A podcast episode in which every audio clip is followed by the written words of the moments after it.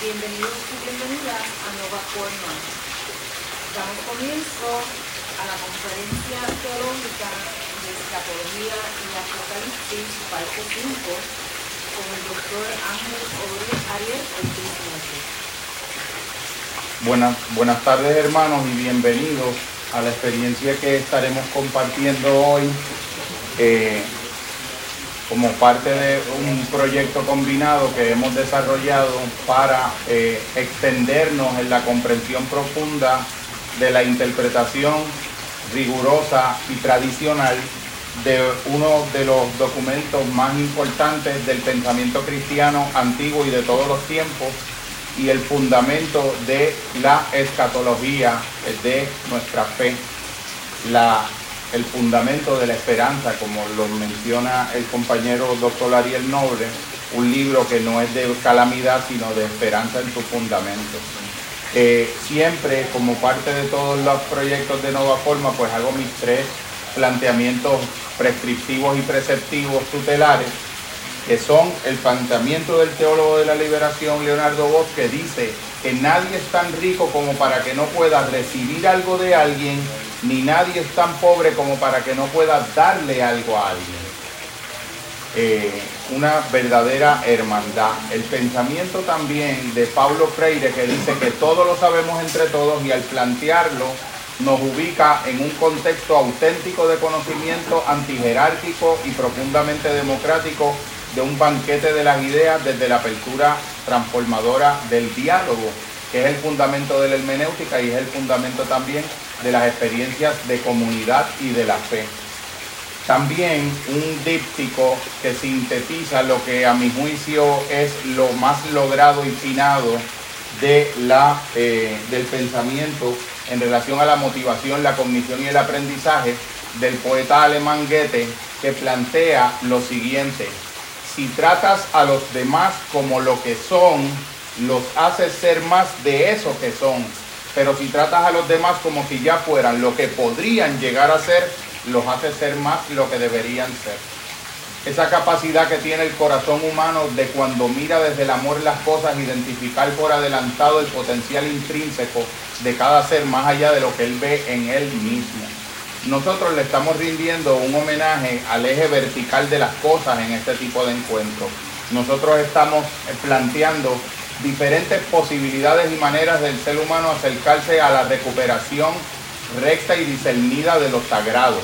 Y es un ejercicio desde la conciencia. Yo quería hoy compartirles como un prefacio las dos definiciones de conciencia que a mi juicio son las más representativas de la actitud que debe tener un ser humano que se abre genuinamente a la experiencia del espíritu. Una de ellas es del estudioso eh, recientemente transformado Antonio Escotado en España, que allá cuando en el año 93 en el mundo de Montera le preguntaran qué es la conciencia, contestó lo siguiente. Nos hemos reunido aquí a tratar un tema atroz. La piel es esencial para la supervivencia, pero aquí estamos hablando de lo que permite hablar de la fuente del sentir. Aquí hablamos de aquello de lo que permite tener conciencia y autoconciencia. En esa medida entiendo, aquí y aún más que en la física atómica, se impone el principio de incertidumbre, las paradojas del contenido y el continente, de la condición y de lo incondicionado, de lo íntimo y de lo supremo. Cuando intentamos aplicar el principio de la causalidad y decimos pues el sistema límbico es la fuente y la sede de la localización de las emociones, ¿hasta qué punto esto puede distinguirse de decir que la forma de la uva determina el sabor del vino? Yo diría que la forma de la uva y el sabor del vino están conectados, pero que al mismo tiempo son determinaciones libres en sí. Esto es extremadamente complejo.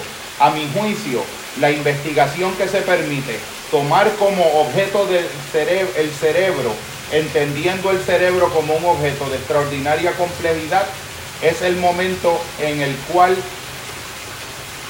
aquello que habla y siente el espíritu busca una imagen exterior para sí mismo en el momento en que busca una imagen exterior para sí mismo, no tiene más remedio que plantearse como cosa, es decir, como elemento fijo, y en esa misma medida como órgano, en lugar de como decir naturaleza, porque eso es lo que significa órgano, instrumento.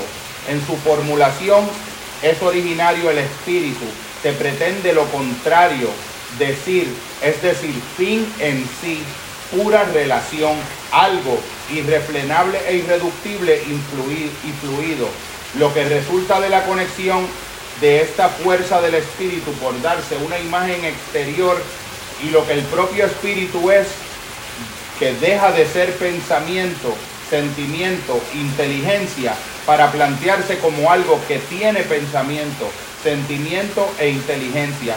Es decir, se expone a sí mismo como facultad en lugar de exponerse a sí mismo como naturaleza. Entiendo que es un tema donde normalmente nos desorienta la complejidad y sin embargo deberíamos atenernos a la sutileza porque es la sutileza el contenido de este asunto. Cuando le hacen la misma pregunta a Jacobo Greenberg Silverbaum, contesta lo siguiente. ¿Qué es la conciencia? Le preguntaron al doctor Jacobo Greenberg Silverbaum. A lo que respondió lo siguiente. No se puede definir. O sea, está más allá de definiciones. Si se pudiera definir, estaría limitada o sería algo menos que la definición. El término conciencia tiene una acepción como ética, volverse consciente de ciertas normas, pero realmente no creo que a eso nos refiramos. Cuando hablamos de conciencia, y esa es en ese otro nivel en donde no se puede definir, podríamos decir, por ejemplo, que la cualidad de la experiencia es conciencia. Tú cuando ves una luz, realmente detrás o en el hecho de la cualidad luminosa está la conciencia.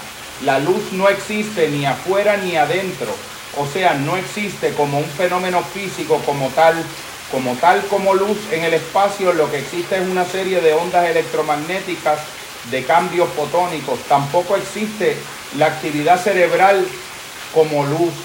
En esa cualidad perceptual, la luz es conciencia. De la misma forma el sonido, o sea, el sonido a nivel de espacio físicamente no existe. Es decir, no existe nada en el universo físico ni en el espacio que sea en sí sonido. Lo que llamamos sonido es una cualidad de la conciencia como tal y como la experimentamos. O sea, si tú analizas a nivel físico lo que percibimos como sonido, pues es un conjunto de cambios vibracionales de moléculas de aire, pero no hay sonido ni música ahí como tampoco existe sonido a nivel físico fisiológico. Si tú penetras al cerebro y tratas de encontrar el sonido ahí, tampoco existe. Entonces es también una cualidad de la conciencia, de forma tal que la conciencia en este nivel solo puede conceptualizarse como lo que está por detrás de cualquier acto perceptual, lo que sostiene la cualidad misma de la experiencia. Esto podría ser que existen muchos niveles de la conciencia. He mencionado dos la cualidad perceptual visual, la cualidad perceptual sonora. Son dos niveles de la conciencia, pero existen muchos otros niveles de conciencia. Y creo que tienen tanto en común y son tan abrumadores que aquí debemos dejar el intento de la respuesta.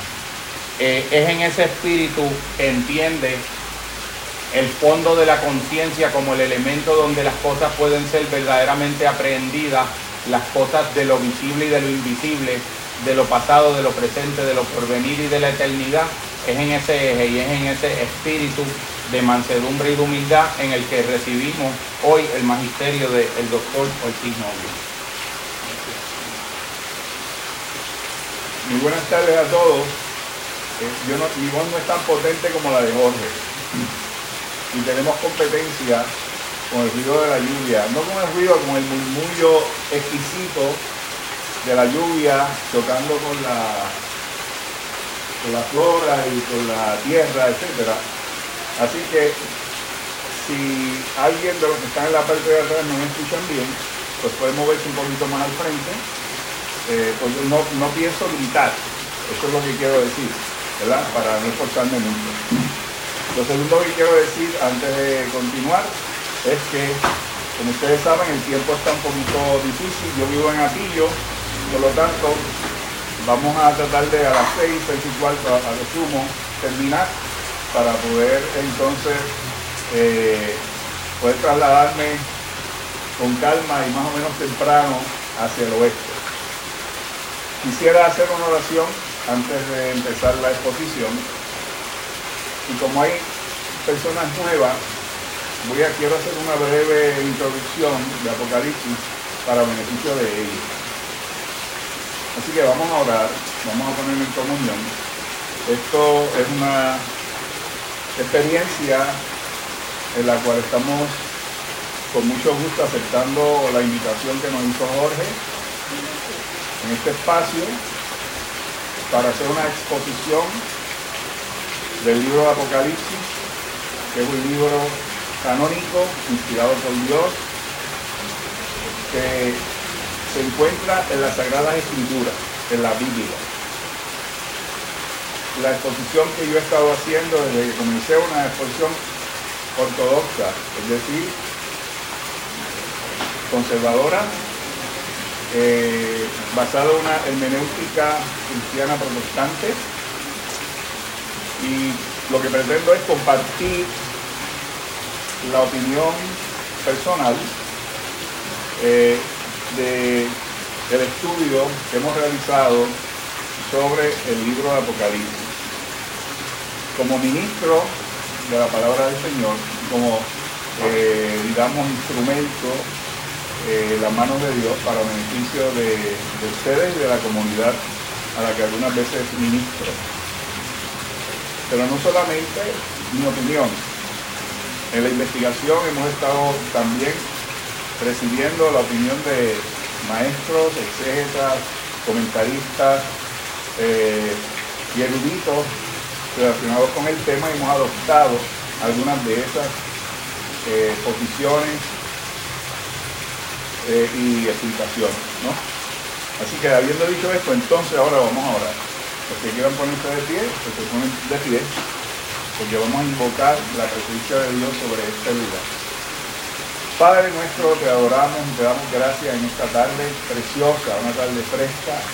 Gracias Señor por la lluvia que tú envías para que la tierra beba, se nutra y produzca el fruto que tú utilizas para alimentarnos todos los días. Gracias te damos por la bendición de poder compartir tu palabra y gracias por el interés que hay en nuestros hermanos aquí reunidos de recibirla. Te pido en el nombre de Jesús que tu Espíritu Santo, Señor, tome control de nuestras vidas y, nos ayude a atender y a entender tu palabra y el propósito por el cual tú la has dejado la has legado y la has provisto de manera que podamos tenerla, tener acceso fácil a ella.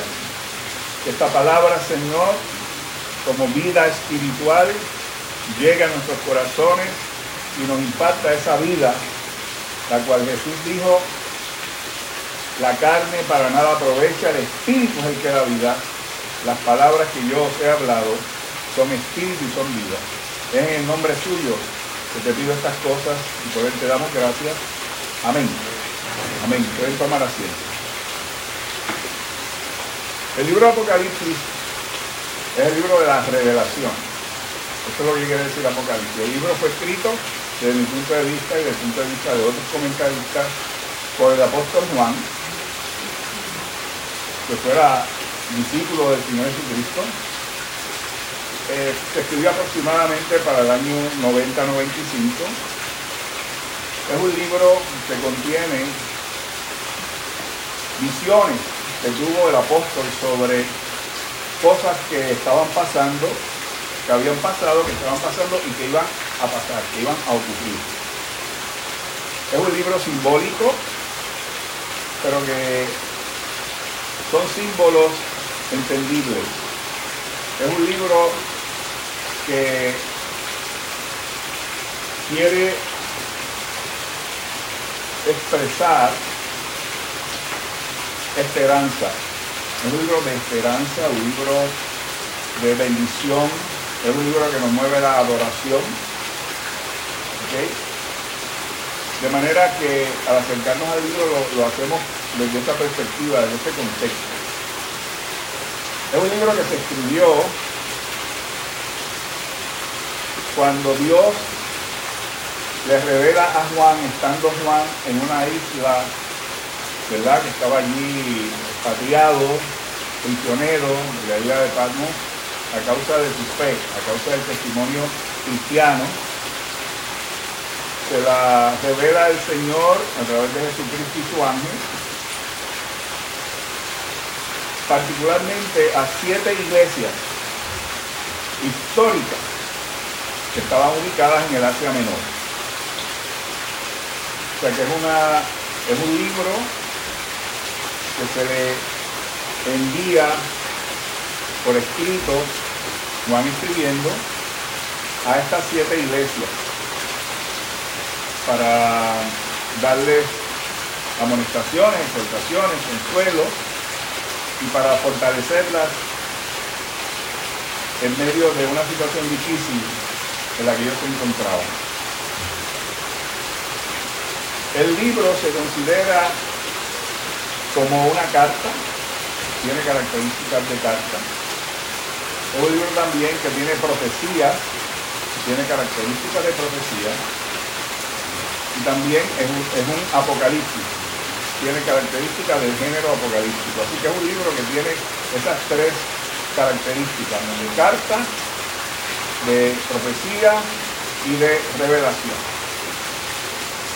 Se usa mucho el lenguaje veterotestamentario, es decir, lenguaje del Antiguo Testamento, referencias a experiencias del Antiguo Testamento, de manera que presumiblemente las iglesias a las que se le escribe conocían ese trasfondo y ese contexto, a diferencia de muchos de nosotros que no conocemos el contexto veterotestamentario, no conocemos los símbolos, no conocemos los tipos eh, y los eh, elementos del lenguaje que utiliza Juan, por lo tanto hay que explicarlo un poquito más.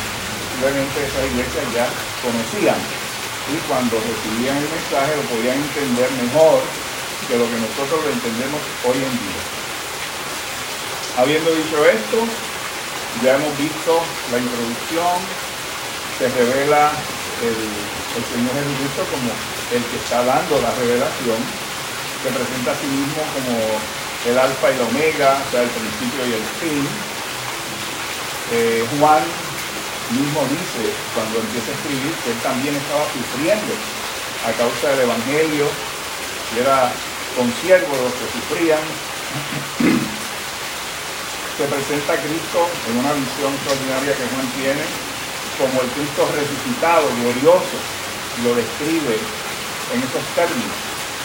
Pero también presenta a Jesús como el que tiene el control, en su mano tiene siete estrellas y se mueve en medio de siete candeleros de oro.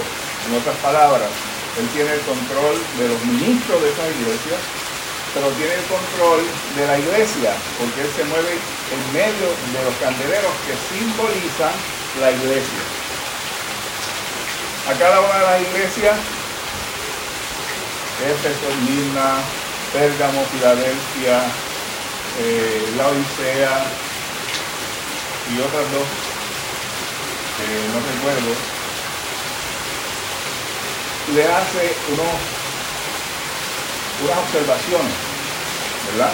Algunas de ellas pues estaban bastante ah, débiles en la fe la, mayoría, dos de ellas, Esmirna y Filadelfia, no tenían ninguna arista, ninguna, ningún reproche de parte de Dios.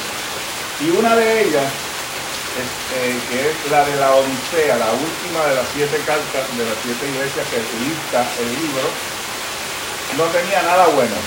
Esa era la, la que se creía que no necesitaba de Dios, porque era rica, tenía todos los recursos, tenía mucha gente, etcétera, etcétera.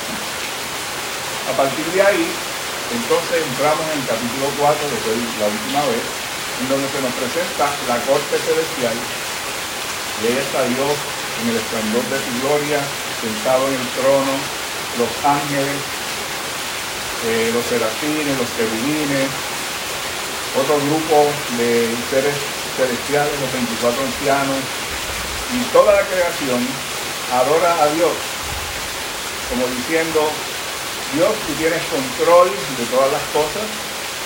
Es como un preámbulo a lo que va a ocurrir. Las iglesias que están escuchando, porque les quiero decir que el libro, una vez escrito, fue circulando a través de las iglesias. O sea que cada iglesia escuchó por alguien, un lector, alguien que leía todo lo que Juan escribió. Y que ya están escuchando y están interpretando lo que Dios le dice a esa iglesia en particular, pero también está escuchando lo que Dios le dijo a las otras iglesias. O sea que Dios le escribió a Éfeso y le dijo, Éfeso, tengo contra ti que has dejado tu primer amor. Pero luego le escribe a Pérgamo, digamos, a Tiatira, y Tiatira escucha lo que le dijo a Tiatira, pero también ella escucha lo que Dios le dijo a Éfeso, y así sucesivamente. Cada iglesia escuchó lo que Dios le dijo a las diferentes iglesias, ¿no? Y cada entonces el mensaje fue completo. Una de las, de las cosas puntuales del Apocalipsis es que la persona central del libro es Jesucristo. Jesús es el personaje central del libro. Lo vamos a ir viendo a medida que estudiemos y vamos a hacer una explicación ahorita de ese, de ese aspecto cuando empecemos a, analizar el capítulo 5 del libro de Apocalipsis. Así que en la, en la corte celestial es la visión del gran salón del trono eh, de ese capítulo y sirve para recordar a los creyentes que viven bajo la sombra de la inminente persecución, porque es importante que sepamos que la iglesia, esas siete iglesias, estaban siendo objeto de persecución eh, y de vejaciones a causa de su fe. Entonces, eh, que Dios, el Dios omnipotente y omnipresente, sigue teniendo control de la situación. Es importante subrayar que esta visión ha de entenderse en estrecha relación con las cartas a las iglesias que la preceden. Y su propósito es aportar ánimo a los creyentes en su lucha presente y futura con el imperio, el imperio romano en ese momento, y el imperio del mal en el contexto más amplio, pero también recordarles que ellos están a sí mismos bajo su soberanía. Es decir, que esa, visión que tienen ellos del trono y de los ángeles y la creación entera adorando a Dios, los pone en un contexto de recordación, de recordar que Dios está donde siempre ha estado. Y es una visión semejante a la que tuvo Isaías 700 años antes, cuando en su llamamiento Dios le muestra la corte, la corte celestial. Y está Dios sentado y falda llena en el templo, los serafines adorando a Dios, los ángeles diciendo santo, santo, santo, y algo análogo a lo que está pasando allí. Es decir, Dios ha estado siempre en control de todas las cosas. Entonces ahora vamos a ir al capítulo 5 del libro de Apocalipsis y, por supuesto vamos a leer el texto porque el texto es el que nos va a guiar en este análisis.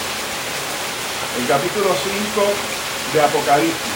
Está Juan viendo lo que está pasando en esa visión de la corte. Es como una corte donde está el trono, está Dios sentado, están los ángeles, hay 12 tronos, uno a la derecha, 12 tronos a la izquierda, eh, los, ángeles adorando a Dios, etcétera, etcétera. Y dice Juan, y vi en la mano derecha del que estaba sentado en el trono un libro escrito por dentro y por fuera, sellado con siete sellos. Y vi a un ángel fuerte que pregonaba a gran voz, ¿quién es digno de abrir el libro y de desatar su sello?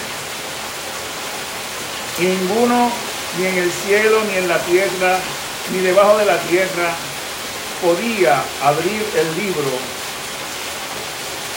ni aún mirarlo. Y lloraba yo mucho, porque no se había hallado a ninguno digno de abrir el libro, ni de leerlo, ni de mirarlo.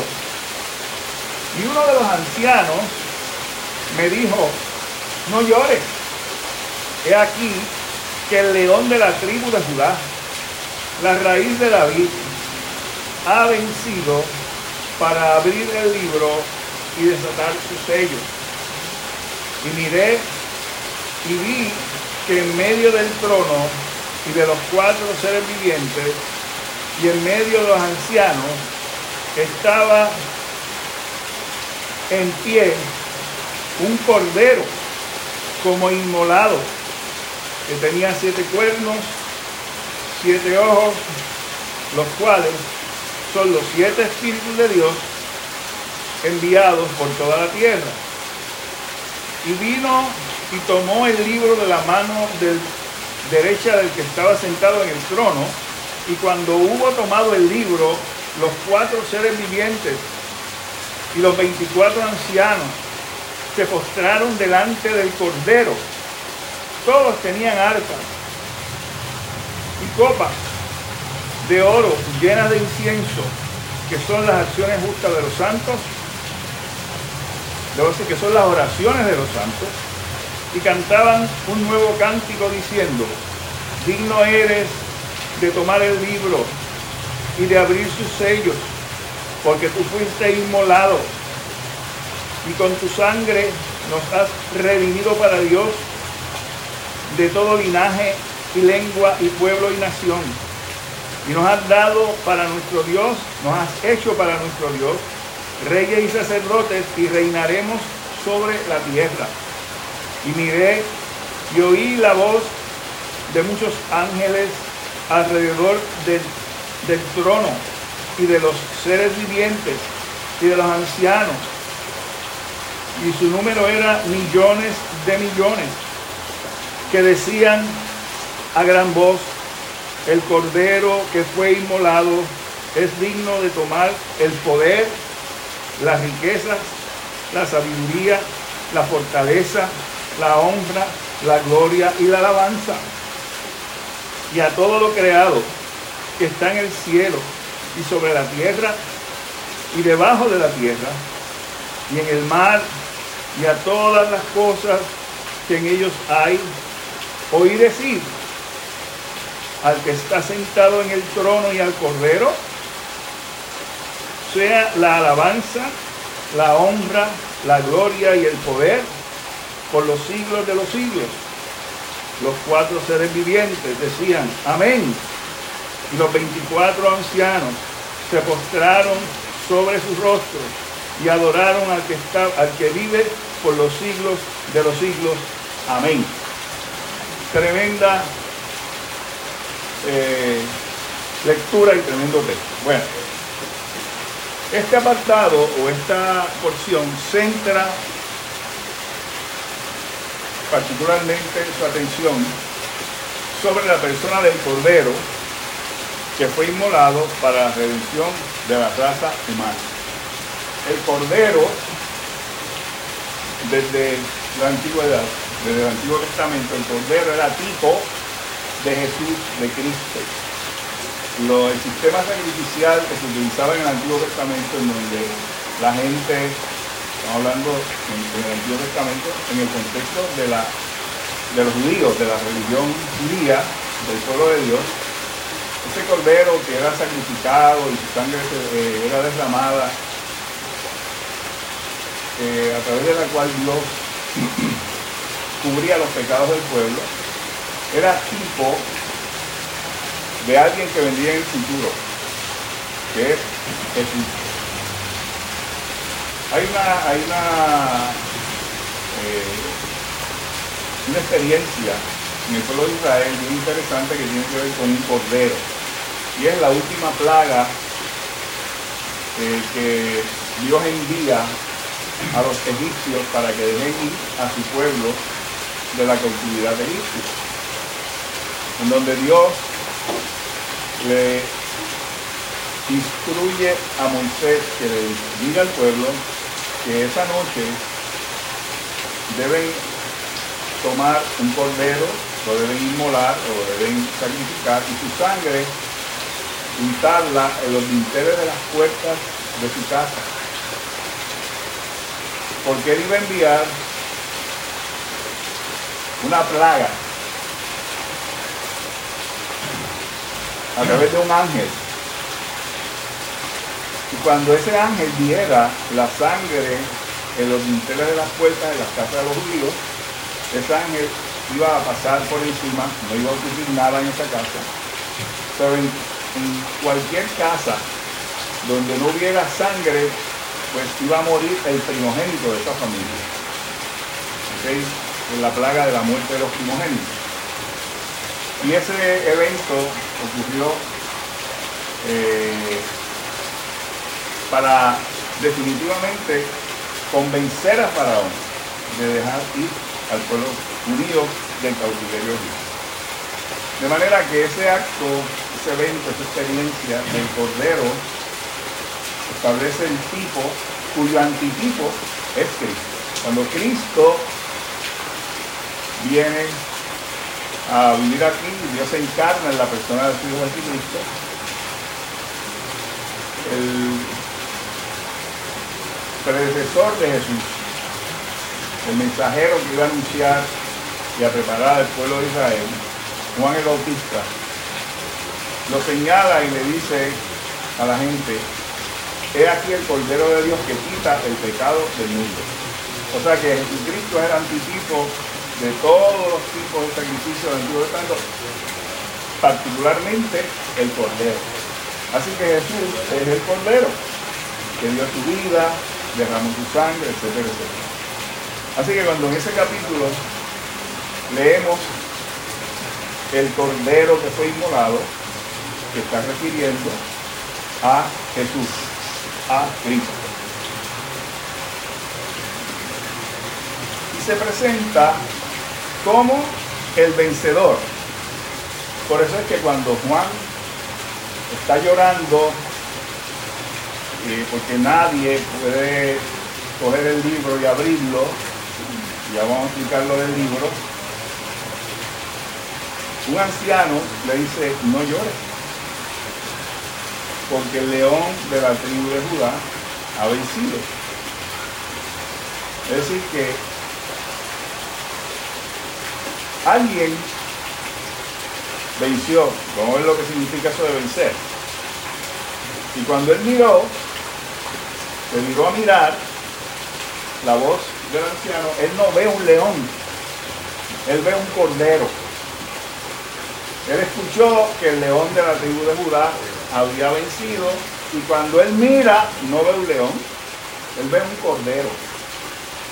¿Ok? Porque el león significa fuerza, poder, eh, ah, digamos, ¿verdad? Avasallar, una experiencia de, de, avasallar, ¿no? De conquistar. Y ese es el, símbolo del león. Y se dice el león de la tribu de Judá, porque Jesucristo descendió en su carne, ¿verdad? Eh, la, humanidad de Jesús era descendiente de la tribu de Judá.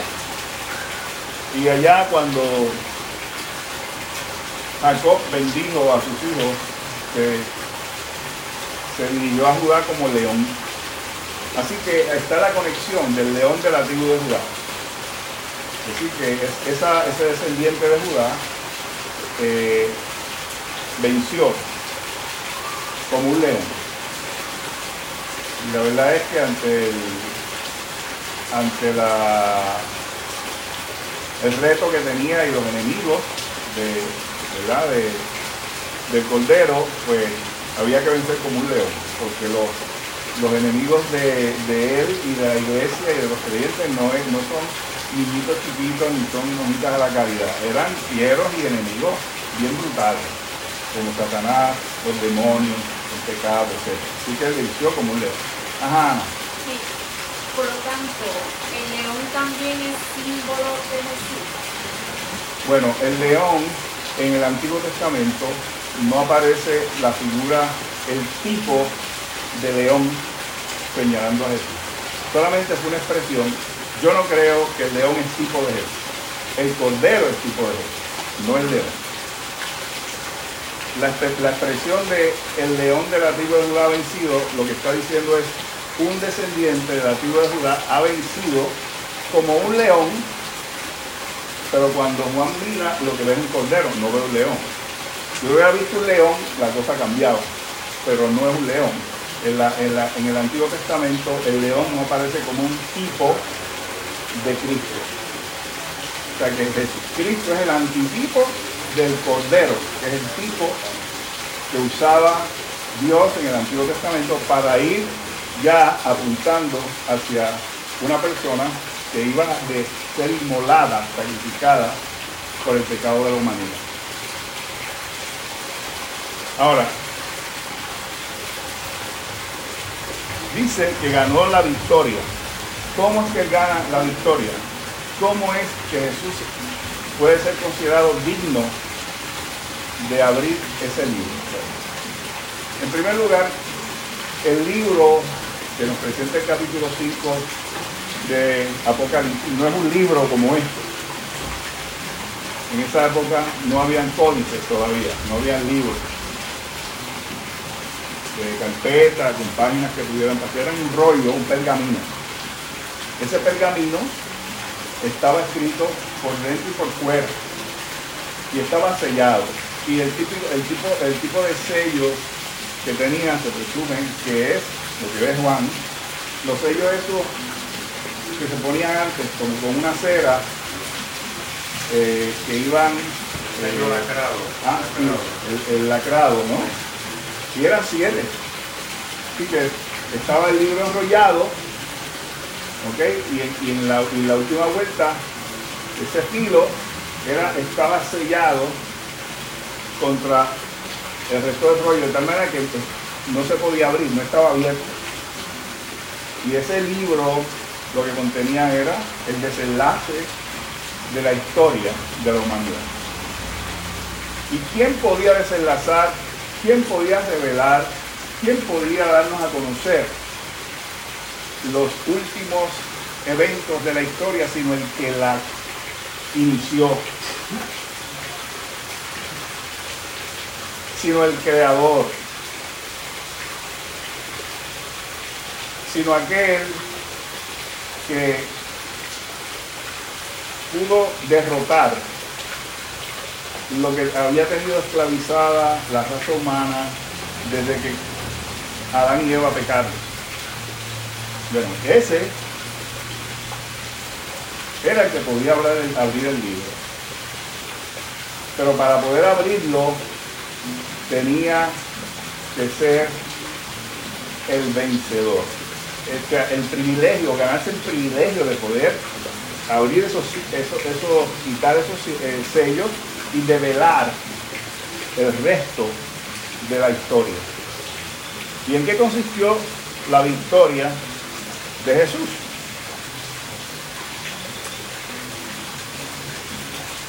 De acuerdo a la teología bíblica, el ser humano ha estado esclavizado por el pecado. Pecado no es otra cosa que vivir lejos de Dios o no vivir conforme a lo que Dios establece. Y eso, la consecuencia neta de eso es que vivimos ofendiendo a Dios todo el tiempo. ya sea en menor o mayor grado. Pero además, al estar viviendo lejos de Dios a causa del pecado, somos presas de el príncipe de la potestad del aire, que es Satanás. Pablo dice que el príncipe de la potestad del aire opera sobre los hijos de desobediencia. Está en el capítulo 2 del libro de Efesios. De manera que en buen puertorriqueño, Satanás campeaba por su respeto. Desde que Adán y Eva fueron tentados y cayeron, de en adelante, todo el mundo siguió pecando. Y el corazón del ser humano, dice Dios en su palabra en Génesis, el corazón del ser humano no pensaba otra cosa que el mal desde su juventud. Así que había que tener, había que, había que tomar control de esa situación y en el plan redentor de Dios, el que iba a, poner el cascabel al gato, el curita de su pueblo, iba a ser Cristo Jesús. Bueno, pues para que Jesús pudiera ser digno de abrir el libro y de sus sellos, tenían que decir dos cosas que se cumplieron en la persona de Jesús. Número uno, no pecar. Porque nadie había podido vivir una, vida libre de pecado. Todo el mundo había pecado. Pablo dice en Romanos 3:23, por cuanto todos pecaron, todos están destituidos de la gloria de Dios. Todos. Y dice también en Romanos 3:10 que cuando Dios miró desde el cielo a ver si veía el justo, no había ningún justo.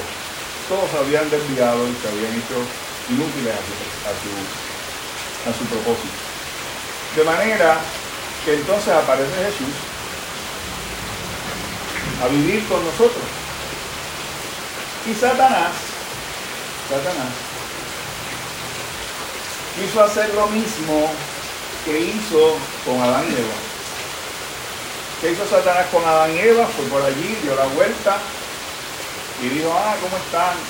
Habló con ellos, le dijo, ah, muchachos, ustedes no pueden comer de ninguno de esos árboles. Y Eva dijo, no, no, no, no, eso no fue lo que Dios nos dijo. Podemos comer de todo, menos de aquel de la luz de la ciencia del bien y del mal. Y Satanás dijo, no le creas a Dios. Dios es mentiroso. Lo que pasa es que Dios no quiere que ustedes sean como Él. Pero el día que ustedes coman de ese árbol, van a ser como Él. Y van a conocer del bien y del mal. Y van a poder vivir vidas independientes.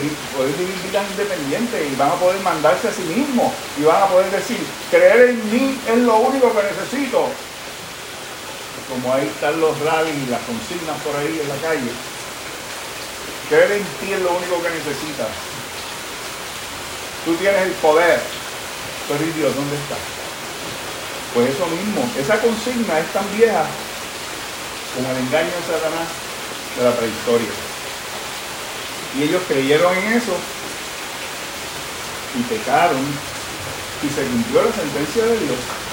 El día que de eso coman, ciertamente morirán. Murieron en dos aspectos. Murieron porque fueron, perdieron la comunión con Dios y comenzaron a morir físicamente. Y de vida inmortal que Dios le había dado, comenzaron a morir paulatinamente. Obviamente en aquella época pues vivían muchos años, no había contaminación, todo era orgánico, todo era bien bueno, Jorge y yo hubiéramos gozado allí, porque estábamos comiendo, mira, todo era perfecto, no había radiación, luz ultravioleta, porque por razones este, de, la, de la composición de la creación era un mundo perfecto. Todavía no había llovido, había una capa de vapor que filtraba todas esas radiaciones, los rayos ultravioletas, infrarrojos, no afectaban el sistema, los tejidos, nada de eso. El agua era pura pues vivía muchos años. Pero después se, comenzó a descomponer todo eso y los hombres empezaron a vivir menos y menos y menos y menos hasta que comenzaron a vivir más o menos 70 años. En el Salmo 90 dice que la vida del hombre son 70 años. Y en los más robustos, 80. Así que los que hemos pasado los 70, estamos en la ñapa. ¿Ok? Así que eh, ese es el promedio de vida más o menos que desde entonces eh, hemos estado disfrutando estudios de la Biblia que hablan de que puede hablar de niebla y es también un símbolo, no una manifestación histórico eh, hacer referencia. Sí, eh, bueno, eh, eh, ese tipo de, de acercamiento, de, de que es simbólico, una leyenda, es un acercamiento más bien deísta. Pues no creen en la inspiración y en la interpretación gramático-literal histórica de la Sagrada Escritura. Pero cuando nosotros analizamos la historia de Génesis contra el resto de la escritura, vamos a ver que son, fueron historias reales verídicas. Moisés hace referencia a esa historia. Jesús hace referencia a esa historia. Esteban hace referencia a esa historia. Pablo hace referencia a esa historia. Y la, y la referencia que hacen es utilizándola como un hecho histórico. Así que Adán y Eva, dice la Biblia que Dios creó, que Dios creó la tierra en siete días, y eso es literal. Podríamos discutir eso en otro foro, pero este que está aquí cree que lo que dice la escritura en los primeros 11 capítulos del libro de Génesis son, eh, fueron realidades históricas, literales, eh, como están ahí planteadas. Las genealogías también se mencionan en el Nuevo Testamento. Planteando ahí para que se pueda oír.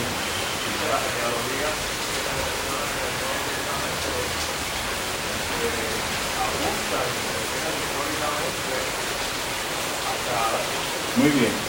¿Verdad? Hay dos genealogías en el Nuevo Testamento, la de Mateo y la de Lucas, y creo que la de Lucas empieza a ser una genealogía en retrospectiva desde Jesús, hijo de José, hijo de tal, hijo de tal, hijo de tal, hijo de Adán.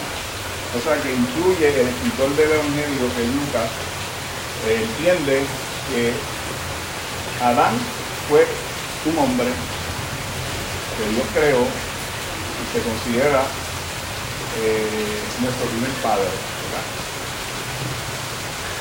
Así que encontramos entonces a Satanás cuando Jesús viene aquí que quiso hacer lo mismo y se le presenta a Jesús y lo tienta. Tuvo la osadía y la pretensión de tentar a Jesucristo, el mismo de Dios, y él sabía quién era Jesús. Y le dio, le, le puso en tela de juicio su relación con el Padre, si eres hijo de Dios. Dile estas piedras que se conviertan en pan, porque Jesús tenía hambre, había estado ayunando 40 días y 40 noches. Segundo le dijo,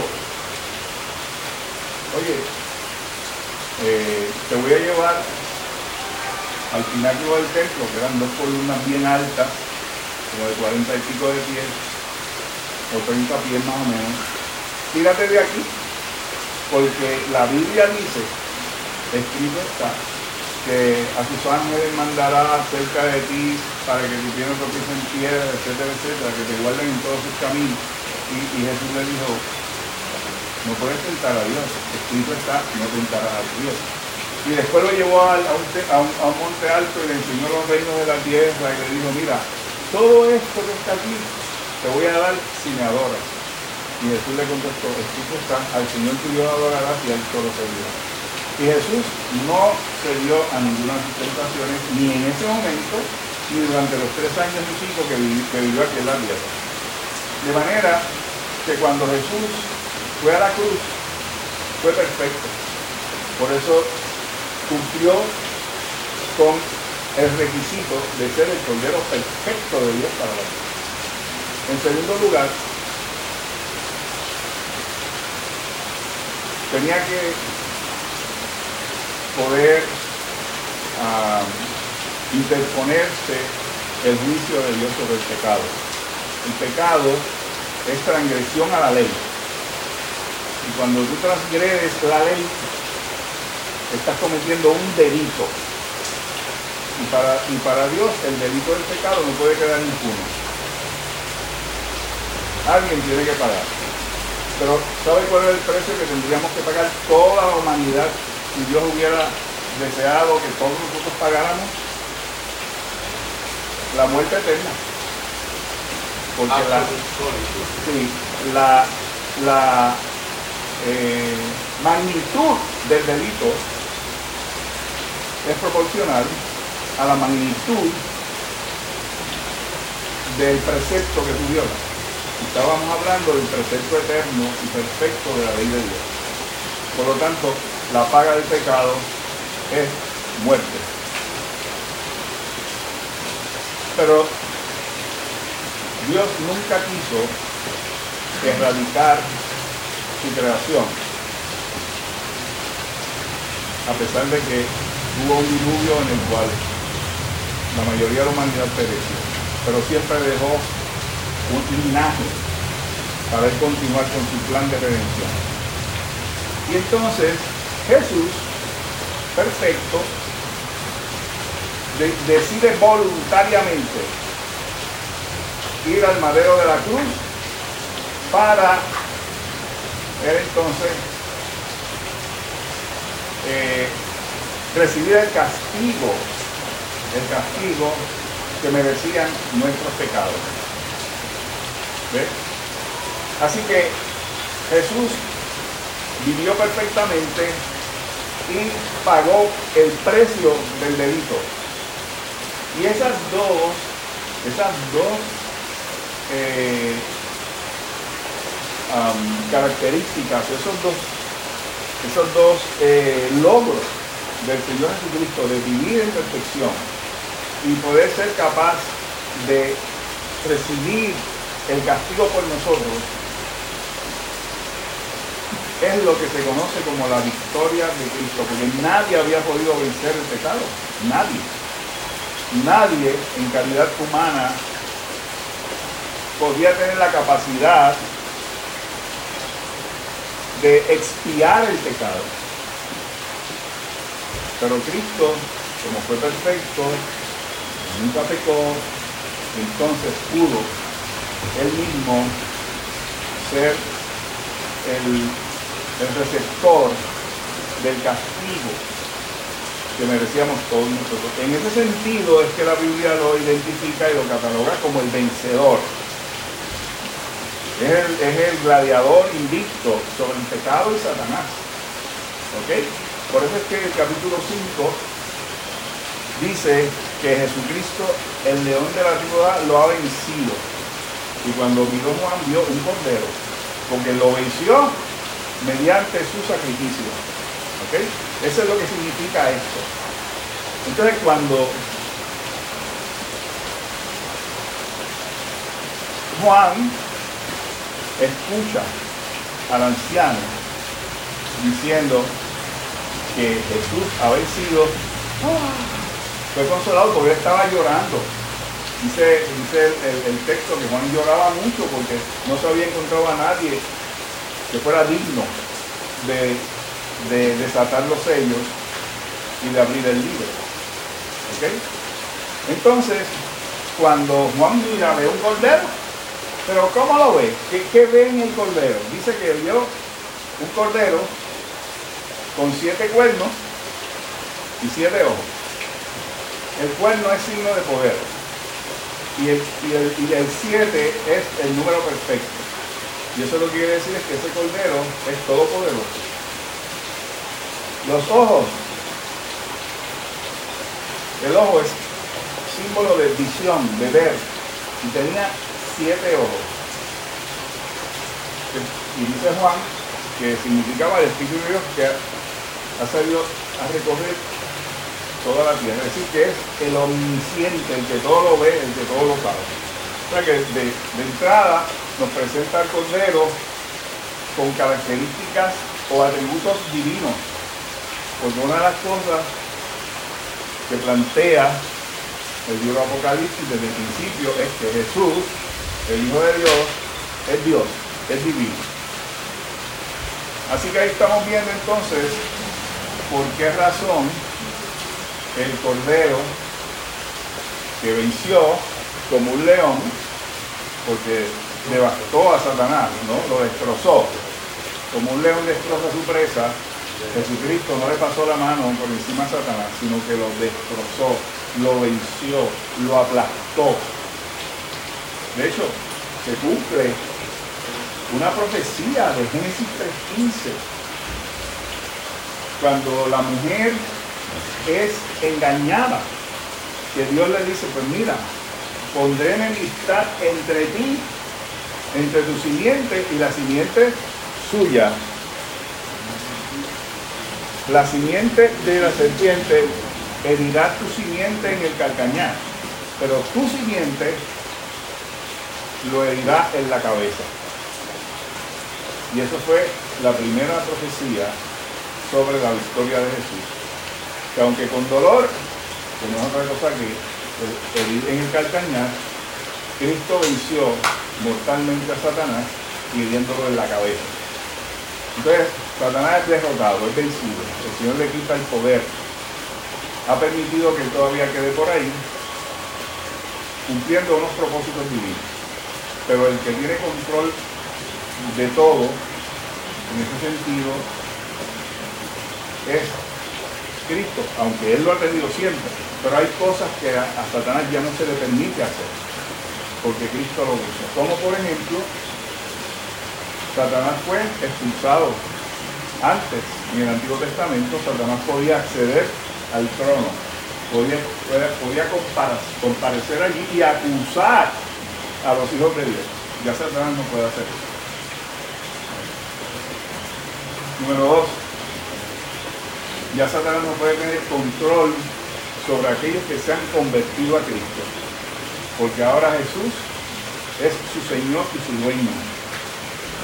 Satanás no tiene control sobre ellos. Podrá tentarlos, pero no tiene control sobre ellos. De manera que entonces lo que está planteando el capítulo 5 es que Satanás fue derrotado, Cristo venció y por lo tanto tiene el derecho, el privilegio de recibir el libro y de desatar su sello. Y en efecto, eso fue lo que hizo. El libro sellado contiene la profecía de los eventos finales. Jesús tomó el libro, incluyendo ambos, la salvación del pueblo de Dios y el juicio de los malvados. Es el plan redentor de Dios para la develación de la historia humana, la erradicación del mal y la reunión de los redimidos para disfrutar las bendiciones del gobierno de Dios. Los eventos que acompañan la ruptura de los siete sellos no son el final en sí mismo, sino los eventos que llevan al final. Mientras que el contenido del rollo es ese complejo de eventos, tanto redentores como judiciales, que acompañarán el fin del mundo y la introducción del mundo por venir. Algunos de estos eventos ocurrirían en aquel tiempo y otros durante el final de la era. Así que entonces, lo que está diciendo el comentarista es que Jesús va a ir removiendo los sellos y cada vez que remueve un sello va a haber una visión. Vamos a ver algo. Y cada una de esas visiones nos va a ir llevando más al final. Habrá eventos que se cumplieron en aquella época y otros que todavía no se han cumplido. Pero como veremos, los siete sellos ya han sido removidos. Y cuando entremos en el capítulo 6, 7 y, y, siguientes, vamos a ir viéndose el contenido del libro. El, libro se abre solamente cuando termine de removerse el último de los siete sellos. sea que primero hay que remover los siete sellos para luego eh, saber cuál es el contenido final del libro. Entonces, se destaca en este capítulo algo importante, que el Cordero recibe la misma adoración que el que está sentado en el trono. Los, los, 24 ancianos y los cuatro ángeles y todos los millones de ángeles dice, adoran eh, a, Dios, ¿verdad? Se postran ante el trono de Dios, pero dice, al que está sentado en el trono y al Cordero. Al que está sentado en el trono y al Cordero. Esto indica que Cristo comparte la divinidad con el Padre. Jesús dijo una vez, yo y el Padre uno somos. Esto está en Juan 10:30. Además, en Juan capítulo 1, verso 1 dice, en el principio era el verbo, y el verbo era con Dios, y el verbo era Dios. Y entonces con la entrega del libro al Cordero entramos en una de las escenas más sublimes de adoración universal que jamás se haya consignado. Los seres vivientes y los 24 ancianos se postran ante el Cordero, dispuestos a alabar con su canto su valor infinito, manifestado en su inmenso sacrificio y redentor. Y esto es un mensaje extraordinario para la iglesia. A veces las iglesias y la iglesia en general buscan motivos para adorar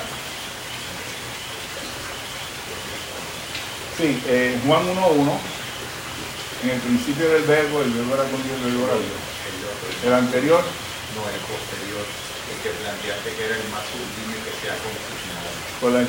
Ah, bueno, en el capítulo 5. O sea, lo que está diciendo el autor es que el, en la escena de la corte celestial, cuando se le entrega el libro, vamos a entrar en una experiencia sublime de adoración universal. Dice el autor, y yo creo que es cierto, que es eh, la experiencia de adoración universal más sublime que jamás se haya consignado.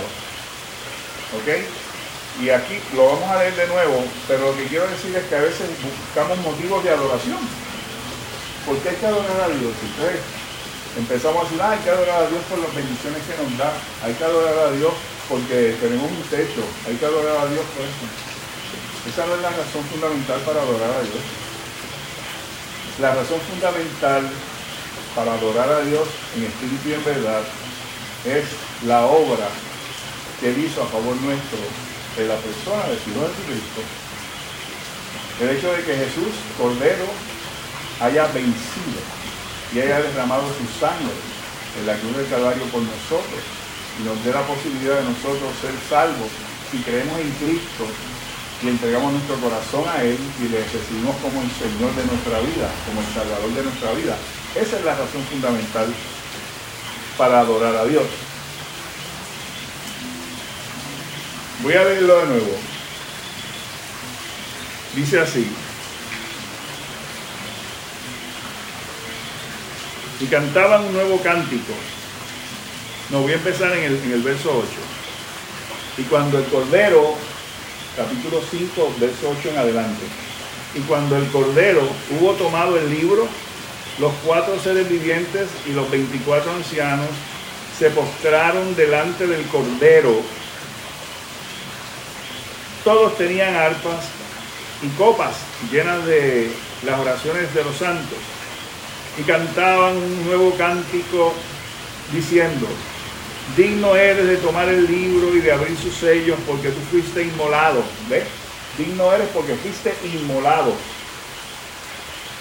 Y con tu sangre nos has redimido para Dios de toda linaje y lengua y pueblo y nación, etcétera. ¿Ok? Y mira lo que dice el verso 13. Dice, y a todo lo creado, a todo lo creado, que está en el cielo y sobre la tierra y debajo de la tierra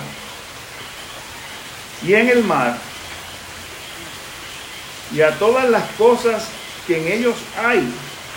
Oí decir al que está sentado en el trono y al cordero, sea la alabanza, la honra, la gloria y el poder por los siglos de los siglos.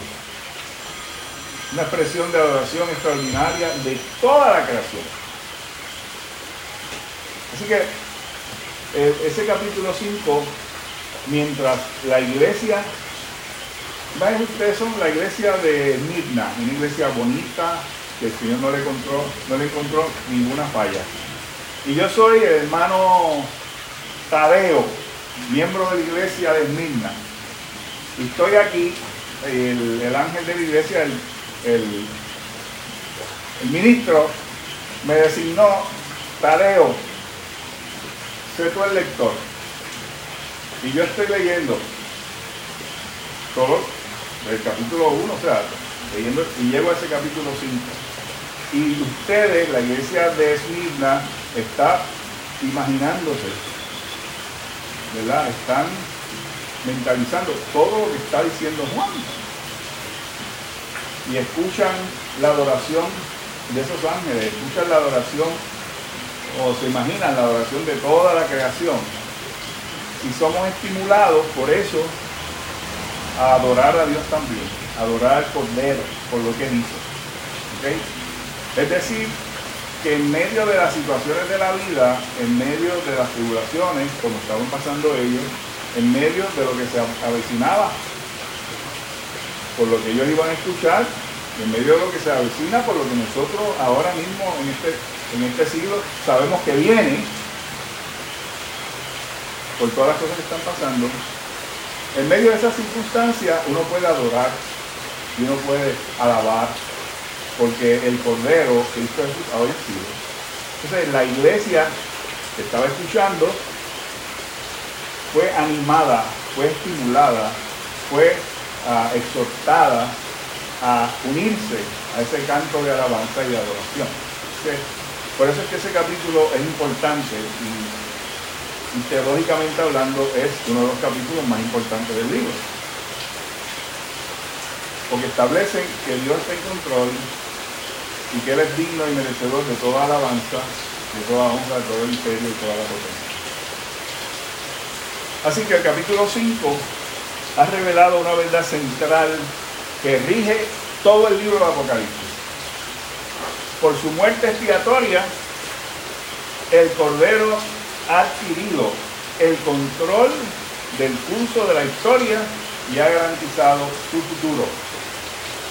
Esta visión de la grandiosidad del Cordero triunfante prepara a Juan para compartir con sus lectores los aspectos más solemnes de los juicios que aguardan en el futuro. Y ahorita, hace unos minutos hablamos de los dos aspectos de la visitación de Dios.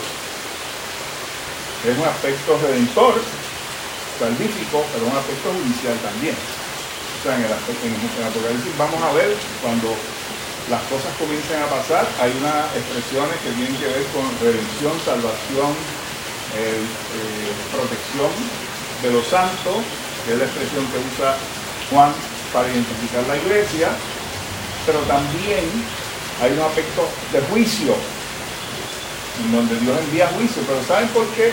Y lo vamos a ver. ¿Para qué son los juicios? para ver si la gente despertaba y se arrepentían y venían a Dios. Era, eran, eran juicios con carácter vindicativo. Pero vamos a ver cómo la contumacia y la rebeldía del corazón del ser humano es de tal naturaleza que aún en medio de los juicios, sabiendo que venían de Dios, levantaron el puño contra Dios y se rebelaron contra Él y no quisieron arrepentirse.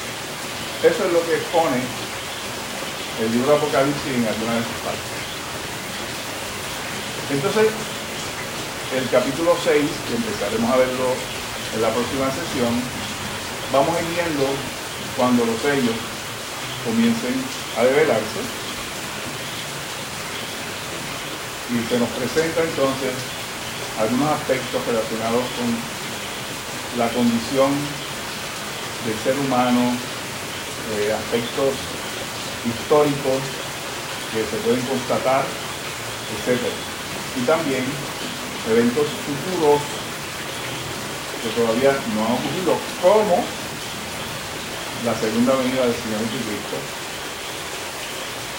el juicio final, la transformación de este mundo en cielo nuevo y tierra nueva, etc. Y eso está también indicado ahí en Apocalipsis. Así que hasta aquí completamos el capítulo 5 y lo dejamos entonces para continuar en la próxima sección. ¿Alguna pregunta o duda antes de empezar?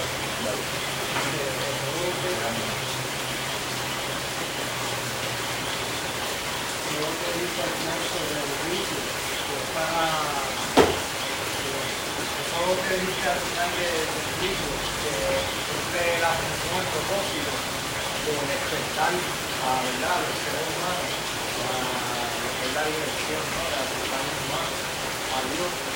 Este, me recordó mucho a algo que recientemente estaba estudiando, que es este, la atención que he llegado a la conclusión, o no a la conclusión, sino a la idea, de que el libre albedrío, o lo más cercano que tenemos al libre albedrío, ser humano es la atención. Es lo más cercano a eso, porque la atención es lo que nos permite, lo que realmente nosotros tenemos control es la atención, muchas de las cosas que vienen a la mente, este. Nos, llevan a hacer este, las cosas, ¿verdad? O sea, lo que quiero decir es lo siguiente, la atención es lo que nos abre la- las puertas a muchas cosas, a que nosotros le prestamos atención. Eso que dijiste, me acordó a eso. La palabra cuando dijiste despertar, es estar alerta, atento, estar en, en vela, de realmente lo que importa. Muy bien. Nada, eso. Eso es compartir. Excelente. Muy bien. Perfecto. ¿Alguien más tiene alguna pregunta o duda? Muy bien. El, el- capítulo, el capítulo apunta a algo eh, más litúrgico, ¿verdad? Dentro de la teología del Apocalipsis, la parte, la parte de la adoración. Por eso es que algunos comentaristas también eh, apuntan a que el libro del Apocalipsis, si nos eh, quiere enseñar algo, es también a, a que debemos aprender a adorar a Dios en espíritu y en verdad. Un libro de que tiene carácter litúrgico también. Entonces, este, el elemento en el aspecto central, vamos a decir, el aspecto relevante en este capítulo 5 del texto del Apocalipsis es eh, una analogía de León de Judá. León de Judá como una especie de analogía en relación a que ese león de Judá cuando acontece la visión de Juan, esa visión es la visión del Cordero. Por lo tanto, la implicación de ese Cordero es el elemento relevante, esa visión del Cordero, en alusión con la- las nociones claves del Antiguo Testamento en relación a, toda la implicación del Cordero. Eh, la pregunta es la siguiente, ¿hay alguna relación de contraste, no de analogía, sino más bien de contraste entre la noción del Cordero como sacrificio en expiación de los pecados en el contexto del Antiguo Testamento, a la de Cordero como abnegación de sí en función de dar paso a esa misma noción juanina de que Dios es amor. O sea, ese- esa noción del Cordero como un elemento del que llevaba a cabo el sacrificio expiatorio, esa noción de- del Cordero que aparece donde se le depositaban los pecados en el contexto del Antiguo Testamento, la noción del chivo expiatorio del Antiguo Testamento tiene algún contraste con una nueva visualización de la dinámica de lo que implica el Cordero en Cristo. Bueno, realmente no hay un contraste. Lo que hay es una, una eh, continuidad o una armonía. Porque cuando pensamos en el cordero, pensamos en alguien, en, en- en un, en un ser, en un animal manso, ¿verdad? Eh, dócil. Que cuando pues la persona que iba a ofrecer el sacrificio lo tomaba, el cordero no se resistía. No era como un cabro, como, como otros estos animales, ¿verdad? Que son ariscos. El cordero no es arisco. Y entonces era sacrificado. Pero entonces en el Nuevo Testamento, bueno, en Isaías, capítulo 53, el- el- la, la profecía más, yo diría más clara sobre el acto de expiación de Cristo, el sacrificio de Cristo. Isaías 53, capítulo del 1 al 18, el capítulo completo, que es corto, dice, como cordero fue llevado al matadero, enmudeció y no abrió su boca delante de sus trasquiladores. Así que en ese capítulo 53 está describiendo al cordero como un eh, tipo de sacrificio manso. ¿Ok? Así que el cordero sí implica, cuando hablamos del cordero y vemos a Cristo, no solamente está el aspecto de, su sacrificio expiatorio, pero también su calidad de mansedumbre. Era, Cristo fue realmente un cordero. Él dijo, él dijo, aprended de mí, que soy manso y humilde de corazón. Así que en, en lugar de un contraste, lo que hay es una armonía entre la característica de mansedumbre y docilidad del cordero y su capacidad de poder dar su vida y revivir. Cuando es que el tema me interesa y creo que eh, no lo vamos a poder agotar esta sutil posible diferenciación, me viene como analogía para abundar en, la inquietud de Belli, cuando se plantea que Jesucristo no vino a abolir la ley, sino a darle plenitud. En esa, en esa plenitud hay como una transfiguración de ciertos sentidos originarios que tal vez pudieran haber sido interpretados anterior a Jesús de un modo más tosco, más rudimentario, y la propia idea del sacrificio expiatorio pues está bien, bien cargada de elementos de Antiguo Testamento. Si de alguna manera eh, la idea del sacrificio, sin, sin dejar de tener una dimensión de expiatorio, se viera como transfigurada la noción misma de sacrificio expiatorio desde la idea del amor, desde la idea de un de que lo salvífico es la, la ofrenda de amor que puede incluir, no, no excluye lo expiatorio, pero es como que establece un funda un arquetipo de posibilidad de salvación para el hombre por adopción para, para todos los tiempos a partir de ese momento, pero visto más desde una connotación de, de un acto de desprendimiento de amor. Bueno, en, en la Biblia, eh, particularmente en el Nuevo Testamento, se presenta el acto de expiación de Jesús como el acto de amor de Dios. La Biblia dice porque de tal manera amó Dios al mundo, que ha dado su Hijo unigénito para que todo aquel que en él cree no se pierda más tenga vida eterna. También Pablo a los romanos dice, mas Dios muestra su amor para con nosotros, en que siendo un pecador, Cristo murió por nosotros. Ese es el acto de amor que salva. Pero mi amor por ti no salva. Claro, Y ni mi amor por, por Paco, mi hermano, no salva.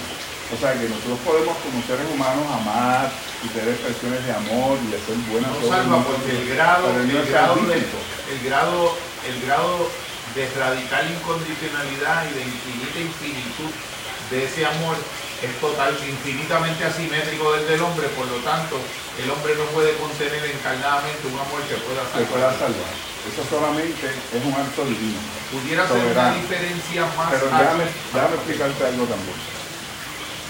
Cuando la Biblia habla del sacrificio expiatorio eh, en el Antiguo Testamento, y Cristo viene ya hay toda una cultura religiosa y litúrgica y sacerdotal que entiende lo que es el sacrificio expiatorio. Y cuando él se presenta a sí mismo como el cordero de los judíos, creyentes entendieron eso. Los que no lo entendieron fueron los, los que no fueron iluminados y no entendieron cómo el Mesías podía morir de esa manera. Pero en términos de cultura religiosa, ya los judíos entendían eso y por eso viene el concepto del sacrificio expiatorio de Cristo con toda la teología que esto tiene, ¿no? La obediencia perfecta, eh, el, derramamiento de sangre, porque sin derramamiento de sangre no hay remisión. Todos esos conceptos desde los testamentarios y en el Nuevo Testamento eh, se devela el significado pleno de aquello que se estaba haciendo y cómo eso apuntaba al sacrificio de Cristo, ¿verdad? O sea, eso es importante. El problema es que nosotros los occidentales no tenemos ese, ese chip, ese chip que tenían ellos, que una vez se nos hace difícil entender el concepto de por qué morir, por qué derramar sangre, etcétera. Eso hay que explicarlo, este, tratar de contextualizarlo y explicarlo, pero igual hay que creer, ¿verdad? Pero pudiera haber, pudiera haber un elemento de que tal vez no sea de contraste y sea más o menos de énfasis. Se me ocurre pensar un ejemplo. Cuando algo es visto desde fuera versus cuando algo es visto desde dentro si yo miro la vida de mi vecino o, la propia vida mía y veo algo que desde la perspectiva de alguien, en, si fuera el caso mío, desde fuera mira, un sacrificio, lo que sería para él un sacrificio por mi hijo. O yo veo un acto de mi vecino que como padre, tú eres padre también, desde mi perspectiva, yo lo veo como un sacrificio que tú haces por tu hijo, pero la mirada de cómo se ve eso desde donde lo estás viendo tú, desde el amor tuyo por tu hijo, no, no le da a la idea de sacrificio visto desde donde lo estoy mirando yo desde fuera una resignificación o posiblemente una resignificación radical que no deja de incluir el sacrificio, pero de algún modo adquiere como luces adicionales? Es una pregunta. Bueno, lo que pasa es que cuando uno habla de sacrificio, ¿verdad? Uno, uno, uno, nosotros cuando oímos la palabra sacrificio, pues lo conceptualizamos como algo eh, gravoso, algo difícil, algo doloroso, algo... Envuelve un esfuerzo. Eh, un esfuerzo tremendo, etcétera, etcétera. Pero desde el punto de vista de la expiación, de la teología de la expiación, ese acto es tan soberanamente, como tú dices ahorita, elevado, que trasciende nuestras posibilidades, que no hay analogía, no hay una analogía humana que pueda explicarlo o compararse a él.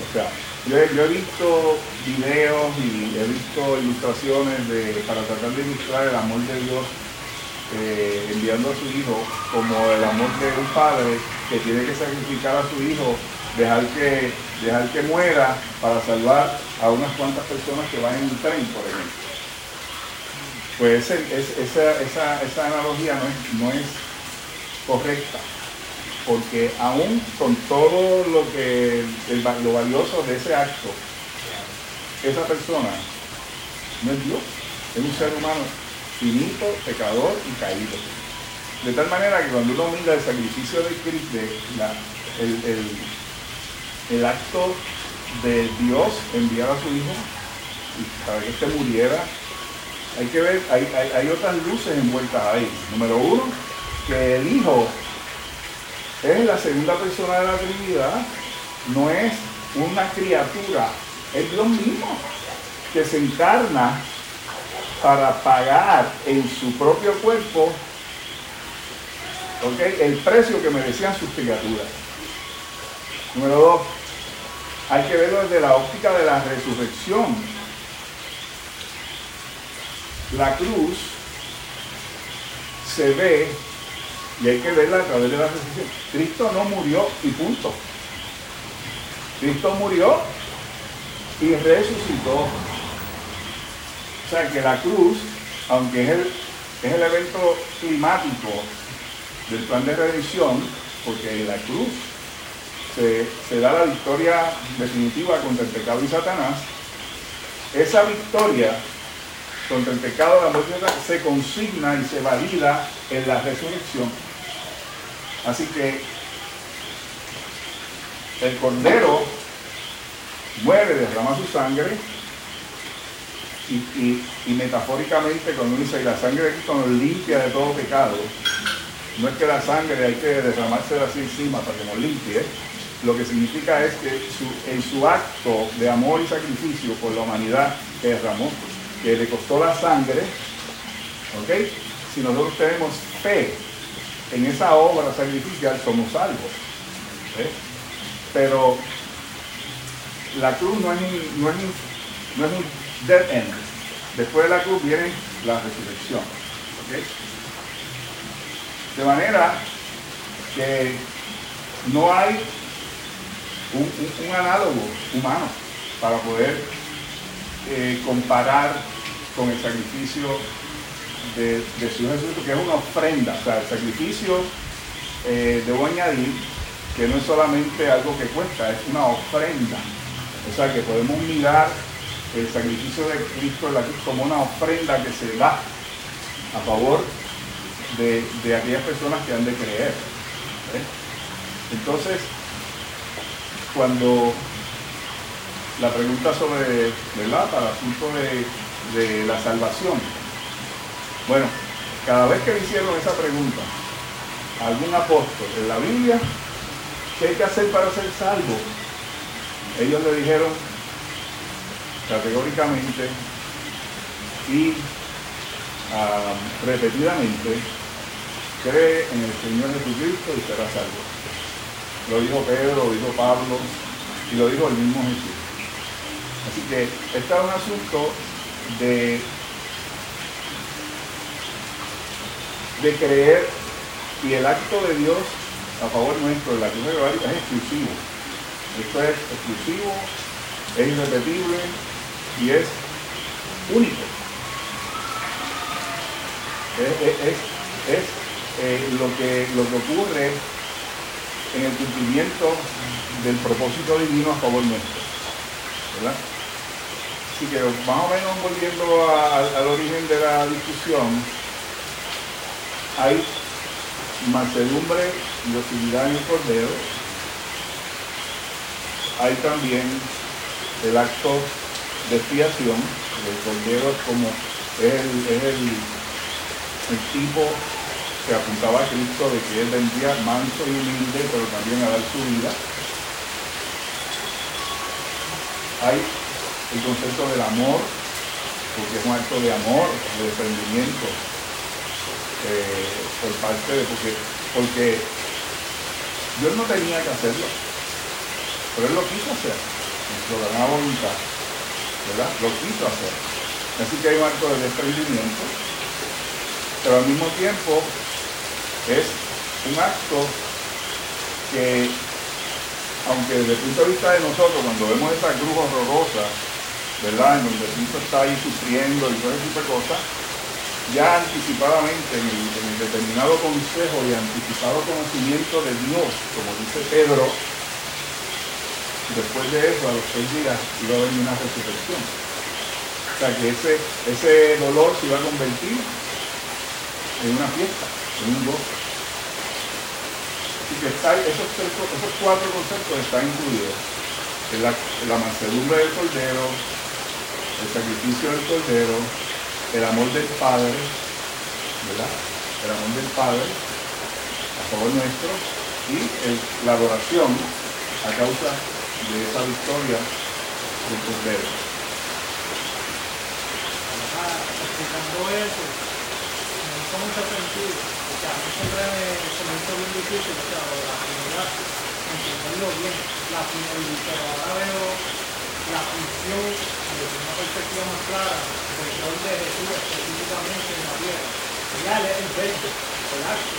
Y como se dice, la experiencia no se improvisa. Y, eso es una enseñanza del ser humano, ¿no? Que tuvo que finalmente hacerse, o sea, hacer el acto, hacerse carne, el verbo, el acto, someterse todo lo que fue ese proceso para cumplir con el propósito. Y entonces ahí se entiende más claro lo que, o sea, que son uno, uno mismo, pero diferentes funciones, bien específicas. Y eso habrá que con esta explicación logré entender más claro ese Qué bueno, qué bueno. Eh, fíjate, eh, nosotros los cristianos, la cristiandad, eh, creen en un Dios trino. Y el, el- evento de la cruz es un acto trinitario. Es un acto trinitario.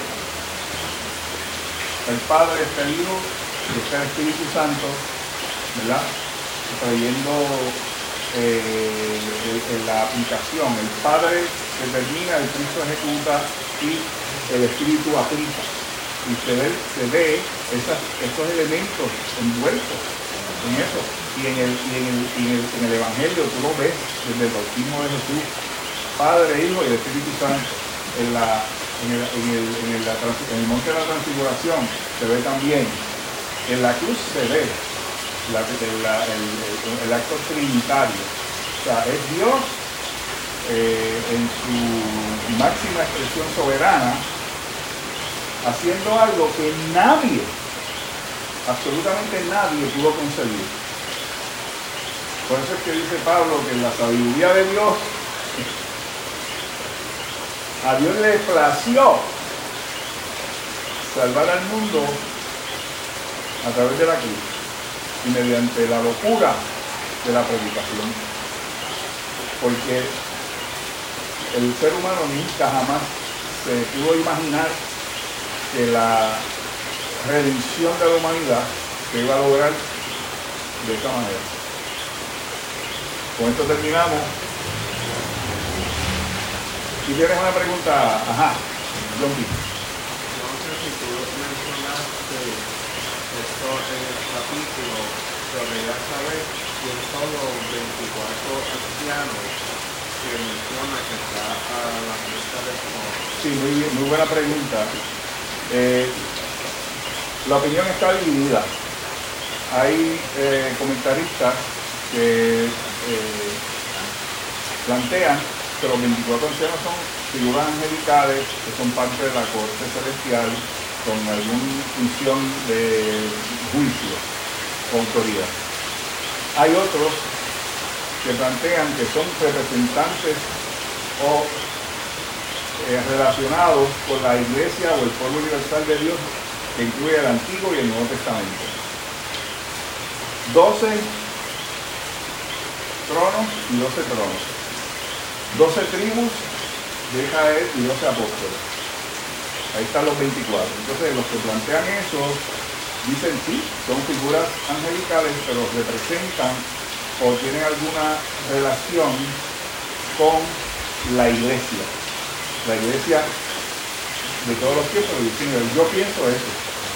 Yo pienso que son 24 ancianos que sí, como los presenta el capítulo, son figuras angelicales que tienen este, coronas de oro, etcétera, pero tienen alguna función relacionada con la iglesia o representan a la iglesia o tienen alguna eh, simbología ¿verdad? con los salvados del Antiguo Testamento y los salvados del Nuevo Testamento. ¿Ok? ¿Te contesté la pregunta? Pues nada, quería cerrar la experiencia eh, agradeciendo, haciendo un acto de gratitud eh, por el sacrificio no expiatorio, pero de amor del conferenciante, que viene desde el otro lado de la isla y con tanto amor nos ofrenda este destilado de décadas desde su conversión de niño hasta pues la figura del pensamiento teológico en la que ha devenido. por obra y gracia del Espíritu, pero también del 100% de su propia voluntad de, de así haber operado ese milagro. Eh, hemos tomado la decisión, eh, ya lo estaba hablando con el conferenciante, de poder seguir la jornada en un sentido maratónico para librar lo que Pablo lo hubiese llamado la buena batalla y la buena batalla es que vamos a concluir la jornada el tiempo que nos tome los 22, eh, los 22 capítulos, todas las presentaciones hasta poder hacer el, el recorrido completo, el alfa y el omega del propio Apocalipsis de las manos de este gran maestro. Sigamos sabiéndolo todo entre todos, sigamos viéndonos unos a otros posibilidades eh, de lo que somos por adelantado cuando están en potencia y sigamos siendo ricos y pobres a la vez, recibiendo y pudiendo recibir de todos y pudiendo darle a todos también. Muchas bendiciones. Gracias por la experiencia eh, magistral, eh, por la por también por la clarificación de la relatividad que puede tener la función de la analogía, que nunca va a constituir una explicación y siempre es una aproximación palidísima y relativa a algo que en el fondo es insondable y es un misterio al que se abre solamente por fe y por recepción de revelación y por don de gracia. Una, recomendación, leanse, leanse el libro los que puedan, leanse de corrido el, el, libro, lo que resta del libro, porque eso nos da un, nos da un, una, una visión panorámica del libro, un contexto más amplio. Y nos vamos a estar reuniendo en la convocatoria para nuestro sexto encuentro en enero. En enero. Sí, porque diciembre, diciembre es un mes difícil. Nos vamos a estar reuniendo en enero. En enero me imagino que lo. Eh, como a mitad de enero. A mediados de enero yo estaré hablando con Exacto. el conferenciante y lo estaremos entonces eh, promocionando con tiempo para beneficio de todas sí, la, las audiencias del presente y del porvenir. Muchas bendiciones y gracias. Dios los bendiga.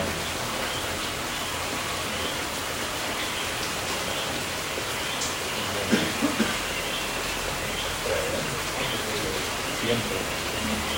Ah, sí, gracias. Ya, como dicen en El celular.